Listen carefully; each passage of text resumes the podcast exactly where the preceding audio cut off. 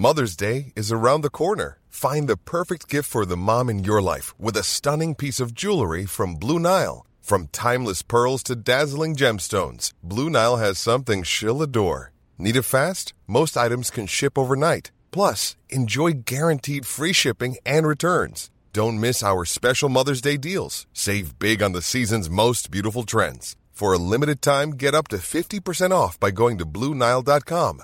That's BlueNile.com. Je m'en souviendrai toute ma vie puisque c'est le jour où on me dit que je deviens maman. C'est un peu le jour où avec, tu arrives avec ton test, tu dis c'est positif. Ah ouais, donc tu. La comparaison avec la, la, la, la, la, la mère qui, euh, qui attend un bébé et, euh, et euh, elle m'appelle. oui, vous êtes devant votre ordinateur. Vous savez pourquoi je vous appelle Je me dis oui, je crois. elle me dit allumez votre ordinateur. Je, je vais vous envoyer une photo et euh, félicitations, vous êtes maman euh, d'un joli petit garçon. Exécuté par qui Fabrice Florent. Bonjour, bonsoir, bon après-midi à toutes et à tous et bienvenue dans ce nouvel épisode d'Histoire de Daronne, le podcast où chaque mardi à partir de 6h du matin, je donne la parole à une mère pour lui faire causer de son expérience de la maternité sous tous les angles. Je suis Fabrice Florent, je produis des super podcasts d'interviews et de discussions. En tout cas, moi, je les trouve super. Et je crée des contenus. Je fais parler des pères de paternité, des mères de maternité, des gens de leur rapport au succès. Je prends des mecs entre quatre yeux pour leur parler de masculinité. Je fais causer des gens de leur rapport à l'argent et de plein d'autres thèmes que je vous invite à découvrir en allant sur mon site fabflorent.com. f a b f l o r e n t.com. Si vous aimez cet épisode, vous pouvez aller écouter la bande-annonce du podcast pour en découvrir plus sur mon travail et mes autres podcasts. Vous aimez mon travail, vous pouvez m'offrir un cadeau en échange en me soutenant financièrement et ainsi me donner un peu plus de sérénité en vous abonnant par exemple à mon Patreon ou en m'envoyant de l'argent sonnant et trébuchant. Allez dans les notes du podcast ou en allant sur fabflorent.com, f e donc vous y trouverez toutes les infos. Enfin, si vous aimez ce podcast, vous pouvez vous y abonner, mettre un chouette commentaire et 5 étoiles au podcast sur votre application de podcast préférée et surtout, surtout, surtout, partagez cet épisode et ce podcast autour de vous s'il vous a plu. Je suis sûr que vous connaissez des gens que mon travail pourrait intéresser. Vous pourrez également venir commenter avec mes auditrices et mes auditeurs chaque épisode directement sur mon Discord. Alors Discord, c'est un petit logiciel génial que je vous invite à découvrir, qu'il faut installer sur votre téléphone ou votre ordi. Vous pouvez également me suivre sur les différentes plateformes et réseaux sociaux. Vous pouvez vous à ma newsletter et vous trouverez toutes ces infos pour me contacter dans les notes de cet épisode. Un grand merci d'avance et bonne écoute à vous. Myriam, merci beaucoup d'être à mon micro. Merci à toi. Ça fait plaisir. Euh, on s'était, on avait tenté de se faire une visio. Alors bon, déjà, j'aime pas beaucoup les visios, mais on, c'était, c'était un pis-aller, si tu veux. 800 Euh, kilomètres qui nous séparent. Exactement. T'habites à Toulouse. Eh oui. Et, et effectivement, euh, bah, je, je profite de ma venue et merci beaucoup d'être venu jusqu'à moi parce que, comme t'as dit quelqu'un dans le dans le hall de l'hôtel, tu vis à la campagne. C'est ça. il fait moins de 2 aujourd'hui. Et je suis arrivée à Toulouse, il faisait 2. Donc euh, voilà. Ah oui, ça, t'as gagné 4 degrés Ouais, en venant ouais, à la ouais, ville. Ouh, trop bien. Quelle chance. Bon Myriam, tu m'avais envoyé un message Oui. euh, sur euh, sur mon email donc daron@fabflorent.com je crois euh, pour me raconter que tu avais une histoire d'adoption à raconter. Oui. Euh, et en me disant que t'étais pas trop sûr euh, que que j'en avais déjà parlé, je tiens à renvoyer les gens vers l'épisode avec Levan euh, que j'avais fait il y a un petit bail maintenant euh, sur sur euh, histoire de daron à l'époque où Levan venait raconter son histoire d'adoption Que j'ai réécouté. que t'as réécouté, t'as Ouais. t'as fait les devoirs ouais, avant de fait mes venir. devoirs. Euh, et tu me donc tu me racontais effectivement que tu avais plein de choses et que tu avais envie toi de de partager ton ton parcours euh, par rapport à l'adoption. Oui. Euh, donc bah, let's go, bienvenue. Merci. ça me fait ça me fait plaisir. Est-ce que tu peux expliquer en quelques en quelques phrases un petit peu ce qui t'amène ici et puis après on va dérouler un petit peu l'histoire. Eh bien, donc, euh, je m'appelle Myriam, j'ai 45 ans et bientôt. Et euh, je, je suis maman d'un petit garçon qui va avoir 10 ans bientôt et, euh, et euh, que j'ai que nous avons avec mon mari adopté à- en République démocratique du Congo euh, dans la, la ville de Kinshasa. Voilà, ils viennent de Kinshasa. Il avait quel âge? Il avait on l'a alors on est devenus ses parents euh, il avait 5 mois. On est allé le chercher, il avait 3 ans. Waouh. Voilà, ça a été. C'était euh, long. Alors c'était pas si long que ça parce que je pense que d'autres euh, euh, parents euh, qui ont adopté, euh, enfin nous on, on a rencontré des parents qui avaient qui ont, qui ont dû euh, renouveler leur agrément puisque euh, comme euh, l'avait expliqué euh, euh, c'est un agrément qui est valable 5 ans. Et donc il y a des parents quand ils sont en, en, en procédure d'adoption euh, sont obligés de renouveler l'agrément quand euh, voilà on leur euh, on, on leur a filiale un enfant. C'est Ouais. pas, le terme, je pas le bon terme. Euh, On donc a- apparente, voilà. Ok, c'est quand on apparente. leur apparente un enfant, euh, du coup, euh, voilà, quand on est en procédure, il faut renouveler l'agrément.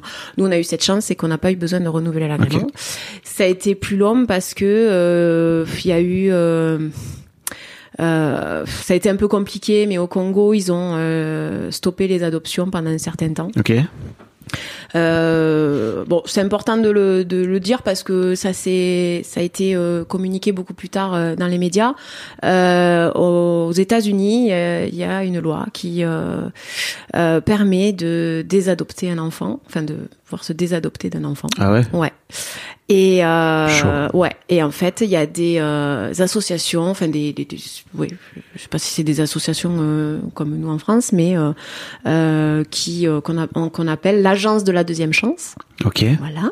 Et on permet. euh, et il y a beaucoup d'enfants congolais qui se sont retrouvés dans des situations où les enfants ont été désadoptés. Waouh.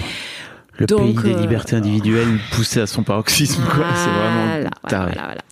Du coup, euh, Tu veux dire qu'il y a des Américains qui adoptent des enfants comme ils, ils Oui. adoptent un chat ou un chien, quoi, tu vois, et quand et ils en ont marre, ils corres- laissent sur le bord de voilà, la il route. correspond pas. Ah, mais il correspond pas. à- Waouh Ouais, ouais, c'est terrible. On n'y croyait pas à l'époque quand on nous avait dit ça, Ok. et après quand ça a été médiatisé euh, aux infos, enfin on en a parlé pas mal, et euh, on a, pff, on a halluciné quoi. Ouais. Euh, donc ouais, du coup euh, pendant euh, un laps de temps, ils ont gelé les adoptions. Donc nous, on était toujours en procédure, euh, c'est-à-dire que euh, l'adoption a été validée au Congo. On était ses parents, mais on pouvait pas le récupérer. Voilà. Ok. Donc on l'a récupéré. Un mois après ces trois ans, on a décollé le jour de mon anniversaire. Ah ouais. Ouais. Oh, le symbole. Hein voilà. Dire euh, voilà, c'était euh, c'était c'était ce moment-là. Ok. Voilà. Bah, écoute, ça marche bien. On va, on va reparler Ouais. de tout ça, bien sûr. Euh, mais effectivement, j'aurais bien aimé savoir, moi, d'où te venait ce désir de maternité. Alors cette question, cette fameuse question. Parce que j'entends tout le temps. Elle est géniale parce que en fait, euh, tu m'aurais posé cette question il y a quelques années. Je t'aurais dit, euh, j'ai, je crois que j'ai jamais eu, j'ai toujours eu l'envie d'un enfant. De, depuis que je suis enfant, il y a toujours eu des enfants autour de moi. La question s'est jamais posée de savoir si j'avais envie d'un enfant en fait. Et l'adoption a été magique parce que je me suis posé les vraies questions. Et euh, quand tu peux pas en avoir, et ben à un moment donné, euh, tu es obligé de te dire voilà, est-ce que je fais le deuil de cet enfant ou est-ce que je continue quoi Et euh, voilà, donc euh, pour vraiment répondre à ta question, aujourd'hui, euh, oui, j'ai toujours voulu un enfant, mais finalement, euh, si la vie avait fait que j'en ai pas eu, je crois que je crois que j'aurais pas été malheureuse en fait. Voilà. Et ça c'est euh, important de voilà. C'est bien de le dire et de le verbaliser, ouais, je trouve. Ouais, ouais. Attention, hein, j'adore mon fils et euh, Mais enfin, d'imaginer ma vie sans lui, c'est juste pas possible. Mais aujourd'hui, je serais capable de dire, euh, en fait, toutes les raisons qui font qu'on veut un enfant, euh, elles sont éducatives, elles sont religieuses, elles sont voilà. Mais la vraie, vraie, vraie, vraie, euh, le, le, le- ce qu'on dit là, le, le, le cycle biologique euh, à 25 ans, en fait, euh, c'est complètement faux. Enfin, pour ma part, attention, hein, je parle Oui, oui, tu pour parles moi. de toi, oui. Euh, c'est parce que en fait moi c'est parce que toutes mes copines avaient un bébé et que je voulais ça ça, Ah oui. ça, ça a provoqué ça chez moi mais l'envie profonde au final euh, je sais pas si vraiment euh, Mm. elle arrive un jour quoi enfin c'est une vraie c'est intéressant, ouais hein. c'est une vraie euh, et je l'ai encore cette Bah, interrogation bien sûr. et je crois que je l'aurai toute ma vie en fait Oui, oui, mais je trouve ça chouette de pouvoir le dire aujourd'hui et de surtout pouvoir l'exprimer. Un peu l'ambivalence, tu vois, de venir dire en fait, je j'aime mon fils et j'aime mon fils plus que tout. En fait, si j'avais pas eu d'enfant, bah peut-être en fait que j'aurais été pas pas malheureuse. Non. Peut-être. Et... et Non, on je sait crois. pas parce que ça, ça t'amène à ce moment-là sur une autre vie, mais C'est ça. Je pense que mon désir d'enfance, c'est surtout mon désir de transmettre. ouais. Et, euh, et pour ça, j'ai, la vie m'a bien gâtée. Hmm. Voilà, j'ai bien transmis. Tu fais quoi comme métier? Alors aujourd'hui, je suis, euh, j'ai euh, ma propre entreprise, je fais du ménage. Ok, d'accord. Mais euh, pendant dix ans, j'ai été assistante maternelle. Ok. Et, euh, et la vie, hormis ça, la vie a fait que j'ai eu beaucoup d'enfants autour de moi et que des transmissions, j'en ai eu. euh, Enfin, Mhm. voilà, j'ai j'ai plein d'enfants à moi en fait, qui sont pas vraiment à moi, mais mon fils n'est pas à moi non plus, parce que Ah Bah, qu'il soit biologique ou pas, euh, du moment où il sort. vos euh, enfants ne vous appartiennent pas. des- Exactement. Donc euh, c'est exactement pareil. Si vous voulez avoir un truc qui vous appartient, achetez-vous euh, une console, un téléphone, Exactement. propriété personnelle. Complètement. Mais ça c'est pareil, c'est dur. À, je crois que c'est dur. On n'a pas forcément été élevé dans dans cette logique-là. En tout cas, moi, j'ai pas été élevé dans cette Mais moi dans cette logique-là. Il y avait un truc de re- de, de redevance, de loyauté, etc. auprès des parents. euh, et c'est pas Et évident. l'adoption, hein. ça m'a beaucoup aidé à ça aussi. J'imagine. Tu vas nous en parler. Ouais. Comment ça se passe euh, euh, le, le, le moment entre, entre entre le moment où tu viens euh, dire, je sais pas comment ça se passe entre vous dans votre couple, ok, faisons un enfant, etc. Ouais. Et puis peut-être le moment où vous vous rendez compte qu'en fait c'est pas possible pour une raison ou pour une autre. Qu'est-ce qui se passe? Eh bien, il se passe pas mal d'années. Ouais. Euh, en fait, euh, on s'est mariés en 2006. Euh, on s'est mariés en 2006, en août 2006, et et moi j'ai arrêté la pilule en juillet 2006 parce que la condition pour qu'on fasse un bébé, c'était qu'on s'était mis d'accord qu'on se mariait d'abord. Bon, encore une fois, c'était il y a pas mal d'années. Ça, ça aussi, ça a évolué. C'était il y a pas si longtemps que ça en plus. Non, hein. mais euh, pour moi, ça a évolué, voilà. Et du coup, euh, moi, j'étais très, euh, très euh, euh, Il fallait faire, les, fallait faire les choses dans le bon ordre. Enfin, dans le bon ordre de, de l'éducation que Oui. j'avais reçue, quoi. Et bon, Éducation religieuse? Ouais, Ouais, ouais, ça, cato, euh, cato, cato. Ah bah ça, voilà. hein, pas, pas dans le péché. Ah non, non, Ça- non. Bon, ce qui est complètement parce qu'on vivait depuis euh, cinq ans ensemble, donc Mm. voilà. Mais bon, bref. Et euh, du coup, on s'est mariés, donc euh, et puis euh, voilà, on a essayé, et puis ça venait pas. Donc, là, Génico m'avait dit, faut attendre 18 mois parce que le temps que la pilule s'arrête. Moi, j'avais pris la pilule pendant longtemps, donc euh, bon.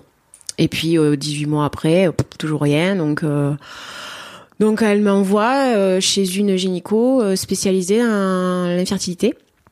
La fertilité, non, l'infertilité, pardon. Et euh, on me fait faire des, des tas de, des- alors on fait faire un spermogramme à mon mari puisque c'est la première chose qu'on fait puisque euh, il n'y a pas d'autre examen après. Ouais. Bon, tout va bien. Enfin, bon voilà. Euh, moi, on me fait faire des tas d'analyses. Tout va bien. Donc encore aujourd'hui, je ne suis pas stérile. Hey, I'm Ryan Reynolds. Recently, I asked Mint Mobile's legal team if big wireless companies are allowed to raise prices due to inflation. They said yes. And then when I asked if raising prices technically violates those onerous two year contracts, they said, What the f are you talking about, you insane Hollywood ass? F- So to recap, we're cutting the price of Mint Unlimited from $30 a month to just $15 a month. Give it a try at mintmobile.com slash switch. $45 upfront for three months plus taxes and fees. Promo rate for new customers for limited time. Unlimited more than 40 gigabytes per month. Slows. Full terms at mintmobile.com. I'm Sandra, and I'm just the professional your small business was looking for. But you didn't hire me because you didn't use LinkedIn jobs. LinkedIn has professionals you can't find anywhere else, including those who aren't actively looking for a new job but might be open to the perfect role, like me. In a given month, over 70% of LinkedIn users don't visit other leading job sites. So if you're not looking on LinkedIn, you'll miss out on great candidates like Sandra. Start hiring professionals like a professional. Post your free job on linkedin.com/people slash people today. Mais ça prend pas. Ah ouais? Ouais, en fait, euh, bon, la seule chose qu'on a su me dire, c'est que j'ovulais comme une femme de 40 ans. Et à l'époque, j'en avais 30. Donc bon, euh, Ok. Voilà. Ça doit Donc être un peu euh, dur de dire, ok, ben, il n'y a pas une raison Je me simple. dis que y a, y a, y a, pff, je me dis que là, c'est pas. Moi, je suis. Tu viens de lever la main au ciel, les gens n'ont pas parce vu. que, mais ouais, parce qu'en fait, euh, je crois beaucoup que les choses n'arrivent pas par hasard. Hmm. et que euh, je suis quand même, même si euh, ma spiritualité a un peu changé, j'ai quand même beaucoup de croyances. Et je me dis que ça doit se passer comme ça parce qu'il doit se passer quelque chose. Voilà. J'imagine pas à ce moment-là que j'aurai pas d'enfants. Dans ma tête, c'est il y aura des enfants. Donc, bah, nous voilà partis pour le parcours. Alors, euh, insémination, puisqu'au début on nous dit petite insémination, euh, enfin les inséminations, euh, ça, ça va déclencher, Ça euh, aide, voilà, ça va aider. Donc, on en fait 6, puisqu'on a droit à 6 en France. Ça marche pas. Tu dis ça comme si c'était simple, mais c'est. Non, c'est pas simple parce que simple, tous les mois, euh, enfin pendant un mois, on t'injecte des piqûres. Enfin, tu t'injectes des piqûres, hein, euh, donc t'es dans les hormones euh, à fond euh, toute la journée. À tel point qu'un jour, mon mari va voir ma mère en lui disant "Écoutez, je ne reconnais plus votre fille. Elle est, enfin, elle passe du rire aux larmes. En fait, j'avais tous les symptômes d'une femme enceinte." Sans sans être- être enceinte. Euh, les seins qui, euh, pareil, euh, mal au sein. Donc, euh, tous ces symptômes-là, quand ils, quand ils arrivent, tu dis, ça y est, ça a marché. Eh ben non, ça n'a pas marché. Mm. Donc, euh, donc bah, on passe à l'étape suivante, les FIV, hein, fécondation in vitro, donc. J'imagine, Euh, entre temps, beaucoup de fausses joies. Côté- ouais, parce que tous ouais. les mois, tu fais le test et tous les mois, on te Mm. dit, ben non, c'est négatif, quoi. Et puis, il y a les règles qui arrivent. Donc, euh, Mm. voilà, des fois, euh, tu, tu pars pour aller faire le test et puis, ah, bah non, bon. bah, ça- Alors, tu fais quand même le test parce qu'on te dit que des fois, ça peut arriver Oui. en même temps. Donc, Ouais. tu te dis, est-ce que je fais partie de ce pourcentage de femmes qui a eu ces règles en même temps que bon Ah là là. Non, en fait, pas du tout. Mm. Donc ouais, beaucoup de, beaucoup de, en fait, beaucoup de larmes et en même temps, pas tant que ça. Ok. Parce qu'à à ce moment-là, euh, donc je travaille, euh, je travaille dans une, euh, je sais pas si je peux dire, on peut dire, ouais, je travaille au 3 Suisse. Ok. Voilà. Donc euh, j'étais derrière un comptoir à, à valider des commandes toute la journée. Et puis je découvre que finalement, bon, la vente, j'en ai fait euh, 20 ans, ça me gonfle. Mhm. J'ai envie de passer à autre chose. Et donc je m'inscris pour passer un CAP euh, petite enfance. Donc si tu veux, il y avait, euh, il y avait ça aussi qui me permettait de, c'était un peu ma bouée de une forme de sauvetage. projet derrière. Ouais, c'est ça. Sans trop euh, me dire, je me disais j'aime bien les enfants, donc euh, le truc un peu Ouais. de base, euh, voilà. Et puis euh, et puis donc on passe à la FIV. Et puis moi je découvre euh, plein de choses sur euh, sur les enfants, sur euh, le fonctionnement des enfants, sur euh, que c'est pas juste des individus euh, qui poussent et voilà. Euh, il se passe plein de choses dans son cerveau, dans leur cerveau, que voilà, je découvre des pédagogies alternatives. Je m'engouffre dans Montessori. Je fais une formation Montessori. Je suis fan de tout ce qu'on apprend. Je découvre des choses sur moi aussi. Donc, et tout ça, ça se fait en parallèle. Mm. Euh, je découvre le développement personnel. Donc, j'essaye de me dire, ok, euh, si t'as pas d'enfant là, c'est il y, a- il y a un truc, il y a, il y a un truc que t'as pas encore euh, travaillé. Tu dois travailler. Tu voilà. Ah ouais, il y a, Ouais, je, je il y a beaucoup d'implications. mais parce que j'essaye de comprendre pourquoi. Je comprends, oui. Mais sans euh, me dire c'est médical. Je cherche pas une raison, puisque médicalement il y a rien. Oui, c'est euh, ce que je te disais, c'est voilà. que ça doit être compliqué de te Ouais. dire, ok, il n'y a pas de raison médicale, donc euh, forcément ça vient d'ailleurs. Il y a un truc ailleurs. Et euh, il y a ma construction de, de, de femme et, euh, et ce que j'étais enfant, euh, la relation que j'ai eue avec mes parents. Ouais, tu, tu, re- tu remues tout de ce Eh fait-là. ouais, mais à un moment donné, comme je dis, si tu mets pas la main dans le... Hein, tu vas pas pouvoir... bon, Dans le quoi? Je le dis. faut mettre la main dans la merde hein, Ouais. à un moment donné pour pouvoir en ressortir quelque chose de, de, de- de plus fort et de plus voilà. Et euh, bon voilà, moi j'ai j'ai j'y suis allée droit dedans quoi.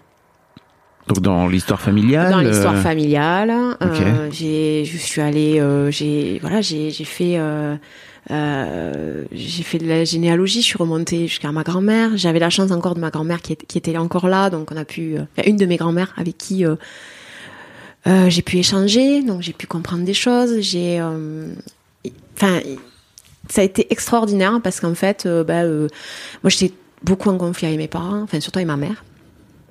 Et euh, j'ai découvert plein de choses et en fait j'ai compris aussi. J'ai compris. Bah bon, moi, je suis un enfant, on va dire non désiré. Je suis un bébé surprise. hein, J'aime bien dire. voilà. Tu vois, déjà, tu dis enfant non désiré. Et c'est- ouais, parce que c'était ça. C'est parce Mm. que mes parents, ils avaient 19 ans et quand ma mère est tombée enceinte, ils vivaient chacun chez leurs parents et euh, et à l'époque, c'était quelque chose que j'entendais souvent et en même temps, euh, ça faisait partie de l'histoire familiale sans que personne a dit à un moment donné, euh, mais euh, il peut se passer quelque chose dans le cerveau de Myriam Bah oui. de se dire ah attends je suis pas voulu donc euh, est-ce que concrètement je je vais être prête à être maman puisque Mhm. au final enfin Bah, bien sûr. Voilà donc euh, c'était On- hyper en tout cas, on peut faire le lien. oui, On, bah, peut, on peut questionner le lien. c'est pas forcément mais en tout cas ça ça m'a parlé Mm. et je me suis réconciliée alors euh, j'étais pas fâchée euh, à proprement dit avec ma mère mais je me suis réconciliée avec notre passé elle aussi Euh, parce que du coup elle, elle a suivi une thérapie T'as foutu tout le monde au travail. Ouais, mais parce que c'était intéressant, quoi. Ouais, de- de- puis pour elle aussi, puisque elle, elle a découvert que finalement, eh ben, euh, elle m'avait voulu au final quelque part au fond d'elle, et que ça l'avait. euh, elle était, euh, elle, elle était dans un schéma familial qui lui correspondait pas. Et quand elle m'a eu, eh ben, elle a un peu euh, fait un gros fuck à tout le monde en disant, ben, moi je ferai rien comme vous, comme vous, quoi. Et, euh, et ça, elle, elle a mis des années avant de pouvoir euh, se dire Ah, mais en fait, non, mais en fait, tu m'as sauvé la vie. Moi, un jour, elle m'a dit ça. Elle m'a Wow. dit Tu m'as sauvé la vie. C'est beau, hein Ouais. Donc, ça, ça, ça, ça guérit les blessures, quoi. bah, euh, carrément. Alors, pas toutes, hein, parce qu'il y en a encore. Bien sûr.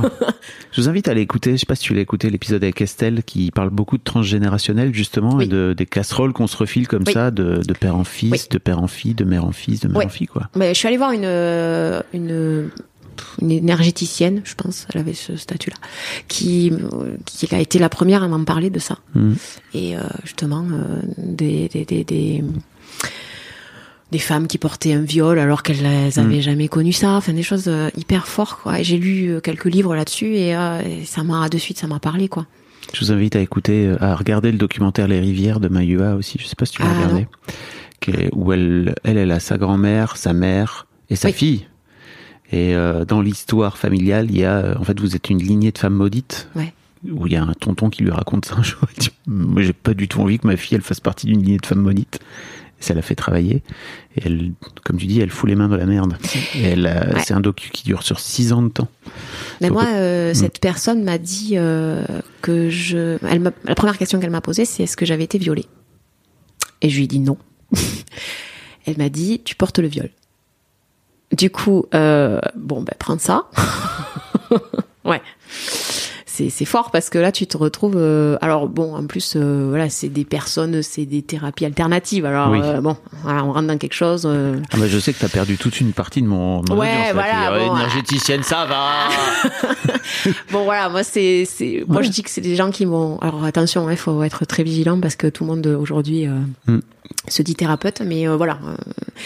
Euh, Donc ça t'apporte des réponses. ouais, moi en tout cas ça m'a permis en Mm. tout cas d'aller en chercher Mm. des réponses et euh, du coup je suis allée Ça voir des portes. je suis allée voir ma grand-mère, moi je lui ai demandé et, parce que j'en ai parlé à ma mère, j'en ai parlé à ma grand-mère, je leur ai dit mais est-ce que vous avez été violée?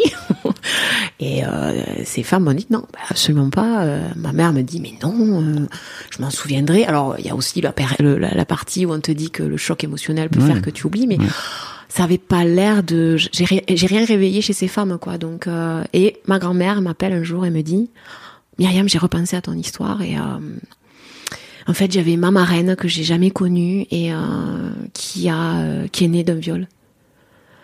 Et en fait, quand elle m'a dit ça, physiquement, il s'est passé quelque chose.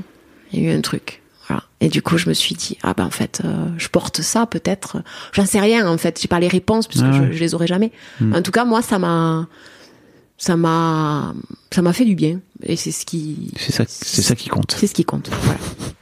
Donc pour revenir à l'adoption, Euh, en fait, euh, j'ai donc suite à tout ça, je continue tout ça en parallèle et euh, les FIV ne fonctionnent pas. La deuxième FIV, on me, on me, j'ai un embryon comme euh, on me- On on m'insémine. Il prend pas. Euh, bon, on a dit ok. Euh, deux, troisième FIV. La première, y avait, ça avait rien donné. hein. Et la troisième, deux embryons. Et on me dit est-ce que je vous, est-ce qu'on vous insémine les deux? Je dis oui, oui, allez-y parce que au pire il y avoir des jumeaux. Mais bon, on perd pas de temps quoi. On y va et euh, et en fait euh, aucun a donné. Et donc il m'en restait. Il me restait, euh, il m'avait prélevé un embryon, euh, un, un ovocyte, hein, donc on pouvait euh, éventuellement faire euh, une, trois, une quatrième et cinquième FIV. Et en fait, euh, j'ai euh, j'ai arrêté. Oui, parce que j'allais dire, tu racontes ça comme si euh, t'allais acheter euh, un oui, truc au alors supermarché. ça c'est euh, tous les mois. Ouais. Voilà, ça, ça va être avec toute la partie euh, que ça engendre, c'est-à-dire euh, voilà, on, donc euh, piqûre tous les mois, euh, euh, tous les jours même. Après, ben, euh, le jour où c'est euh, où il y a la où je où j'ovule, ben c'est parti. euh, et puis et puis et puis effondrement à la fin parce que ça ça donne Ouais. rien quoi. Et puis on, on repart de le, quand on, on te insémine, euh, on te dit euh, c'est un embryon donc t'es enceinte. Hmm. Tu repars de l'hôpital, t'es enceinte. Donc bah euh, tu te mets en mode euh, je vais m'allonger, je bouge plus pendant une semaine Mm. parce que t'as envie de protéger et puis tu lui parles et tu lui dis allez accroche-toi, euh, c'est important, euh, tu vois. Enfin bon voilà, enfin tous les petits, tout ce qu'on peut, on, on s'accroche à tout ce qu'on peut Mm. et puis ça prend pas. Et en fait, je dis à mon mari, j'ai envie d'arrêter, j'en ai marre. Parce que je crois que c'est pas ça. C'est on, se, on, on va pas dans la bonne direction. Et euh, il me dit ok. Euh, il me dit on fait quoi? Je lui dis on lance une procédure d'adoption. Et il me dit ok. Alors il faut savoir quand même que quand j'ai rencontré euh, Gilles, donc mon mari, euh, on était jeunes, hein, mais euh, quand on commençait à parler d'enfants, je lui disais moi j'aimerais bien adopter. Et lui m'avait dit attends on va déjà essayer d'en faire un, puis on verra plus tard. Bon, bah, le plus tard est arrivé plus vite que prévu. Moi, j'avais toujours eu ce sentiment que, je sais pas, j'avais, par rapport à la famille euh, dans laquelle je vivais, j'avais eu, j'a- j'allais avoir un, j'ai toujours senti j'allais avoir euh, une, une famille un peu particulière. Ok. Voilà. Et, et ça, ça me plaisait bien. Voilà. Et donc, du Un coup, un peu euh, comme ta mère finalement, c'est ça? Ouais. Ouais, finalement, Mm. ouais. Ah, dans- Oui, d'une dans autre- le- d'une autre façon, ouais. mais ouais, ouais, ouais. Et du coup, bah, euh, nous voilà partis. Donc, rendez-vous au conseil départemental. Donc, il fallait qu'on soit mariés. C'est bon. Et oui, parce qu'en fait, euh, si t'es pas marié, euh, il y en a qu'un des deux qui peut adopter. Ça veut dire aussi que s'il arrive euh, quelque chose à la personne, à l'adoptant, et ben l'autre n'est pas reconnu comme tuteur. Ouais. Voilà. Donc nous, euh, bon, la, problème, la problématique ne s'est pas posée. euh, on était, on était mariés. Euh, donc voilà, on lance la procédure. euh, donc premier rendez-vous à la maison avec une, euh, une assistante sociale. Et là, euh, c'est parti quoi. Question, euh, toutes les questions quoi. Et, euh, et mon mari s'est braqué. quoi. Quand tu dis toutes les questions, que ça... Bah, euh, des questions sur notre vie privée, sur euh, voilà, c'est, c'est, enfin, moi j'ai pas trouvé ça intrusif parce que pff, je parle assez facilement.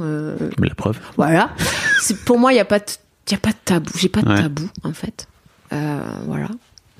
Euh, pour euh, Gilles, c'était compliqué parce que bon, et c'est pas qu'il a. S'il entend ça, il va me dire euh, Coucou Gilles. tu m'as fait passer pour euh, mais euh, ouais, je dis un peu euh, côté macho un peu côté bah, le bonhomme quoi c'est un bonhomme, Gilles. ouais c'est ça J'ai un prénom de bonhomme, Gilles. C'est Voilà. Gilou, quoi. ouais exactement et du coup Je vois exactement le, le voilà schéma, quoi. et du coup c'est compliqué pour lui parce que voilà Là, elle vient taper dans sa vulnérabilité quand elle vient poser Carrément. des questions euh, sur la vie privée et tout, quoi. Sur ça. la vie intime, etc. Ouais. Comment ça se passe. Oui, bah oui. C'est pas facile, la vulnérabilité chez les mecs, hein. ouais et puis la vraie question c'est euh, est-ce que t'es toi tu toi tu suis ta femme parce que tu veux un enfant mais euh, toi Où est-ce que. t'en Ah. es où toi de ta paternité? Waouh. Ça, c'est dur comme question. Ouais, parce que en fait, je crois qu'il sait jamais, mais encore aujourd'hui, il sait même pas. Je suis, enfin, je suis pas dans sa tête, donc je Mm. sais pas. J'ai le sentiment qu'il s'est laissé un peu glisser par tout ça, quoi. Mm. Voilà. Après, euh, aujourd'hui, il a une relation exceptionnelle avec son fils. Bien sûr. voilà. Donc, c'est euh, souvent, c'est souvent les mecs qui suivent euh, Ouais. justement le désir de paternité, le désir de maternité, c'est un vrai truc. Ouais.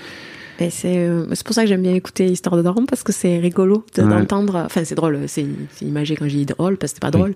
Mais C'est intéressant. C'est intéressant, ouais, d'entendre les parents, les pères, euh, parce que du coup, j'ai un peu l'impression des fois d'être un peu dans la tête de de mon mari. Oui.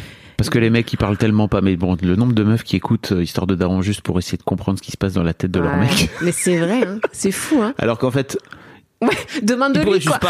c'est ça. Pourtant, on communique beaucoup, Ouais. mais euh, tu vois, il y a encore des trucs où je suis venue dur. gra- je suis venue gratter. Ouais, Et, dur. euh, Je, sais- je sais que c'est dur. euh, Moi-même, je suis sur un chemin de m'ouvrir et tu sens vraiment à quel point la, ouais, la carapace. La carapace, elle est, elle est solide. c'est ouais. pas une carapace, c'est une armure. hein. Ouais. Et il faut y aller pour, euh, pour Mais enfin, il y a des décennies, des décennies de. de guerre. Mais ouais, enfin c'est De traumatisme lié à la guerre. On a élevé euh, les, les bonhommes. Alors aujourd'hui, euh, c'est chouette quoi. On, on ouvre tout ça. hein. Ouais, mais c'est dur. Mais c'est pas évident. Mm. Et du coup, euh, voilà. Donc ouais. Donc du coup, euh, premier rendez-vous, euh, elle part en nous disant voilà, soit vous changez de De mec. non de de de, de, de- de discours, Ouais. soit moi je vais pas vous le donner l'agrément.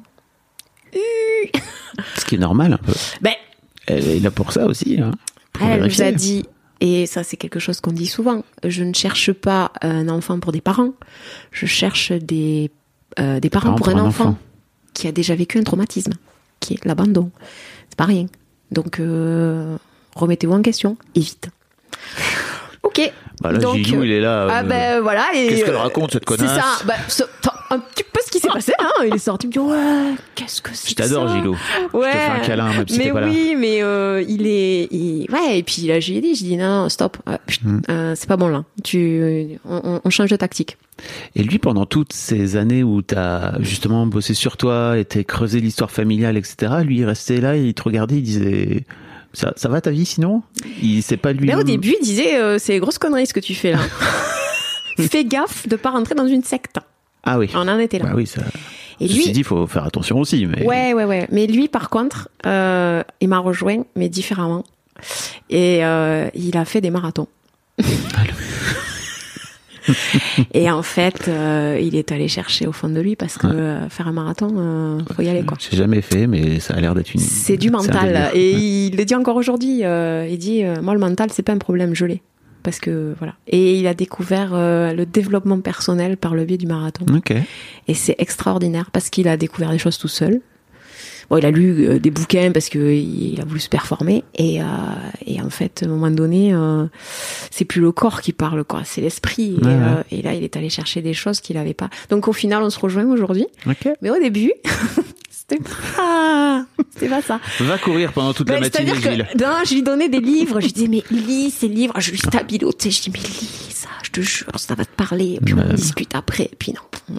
Il y a un très bon adage qui dit Vous pouvez amener l'âne à la fontaine, mais vous ne pouvez pas l'obliger à boire. C'est ça. Et quand l'âne, euh, Ouais. c'est pas toi, Gilles. Non, non, mais, euh, mais on est tous, on peut pas aider les gens malgré eux. Non. C'est C'est terrible. ça. Mais quand tu vis avec et que ton projet, euh, parce que à un moment donné, euh, c'était, ça devenait mon projet, quoi. Mm. Je voulais un bébé et qu'il avait pas intérêt à foirer le truc, quoi. Mais c'est, mais c'était pas votre projet? Bah au début, euh, au début, euh, c'était, alors, je dirais, parce que là, encore une fois, il va écouter, il va me dire, non, Pour qui tu me fais mais passer non, mais c'est pas ça, non. Euh, Gilles, t'avais le droit de m'envoyer un mail. hein, non, ouais, exact, déjà.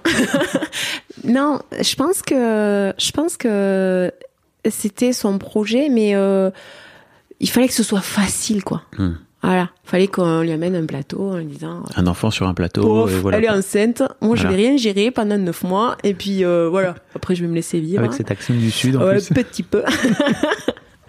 Donc euh, ouais. Et, euh, et en fait, là, on te dit, ben non, euh, gars, tu vas être aussi important dans le processus que madame. Donc euh, nous voilà partis. Donc je, je, par le biais de mon médecin, je rencontre une famille dans mon village qui a adopté et qui a adopté en Afrique. Donc qui a adopté deux enfants, un, alors euh, un en Afrique à- au Burkina et un autre en Haïti. Voilà.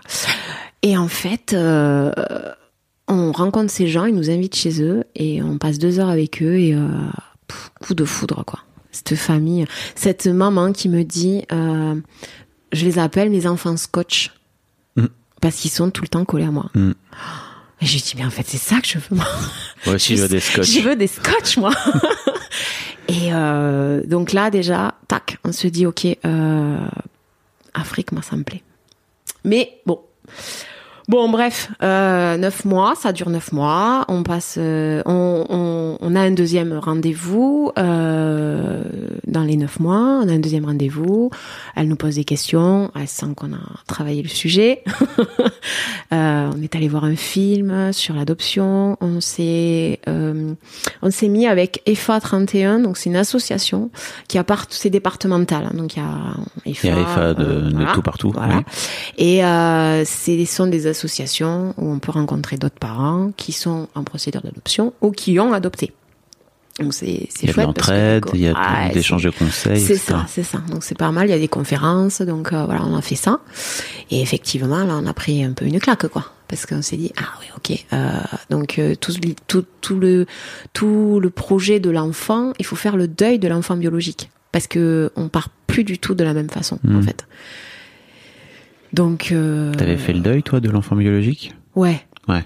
Ouais, parce qu'en fait, moi, j'ai, dans mon travail et dans mon processus, dans le développement personnel, ma finalité, c'est que je voulais être maman. Je voulais pas attendre un bébé, moi. Je voulais être maman. Parce qu'au final, je me suis dit, attendre un bébé, ça dure neuf mois. Ah bah oui.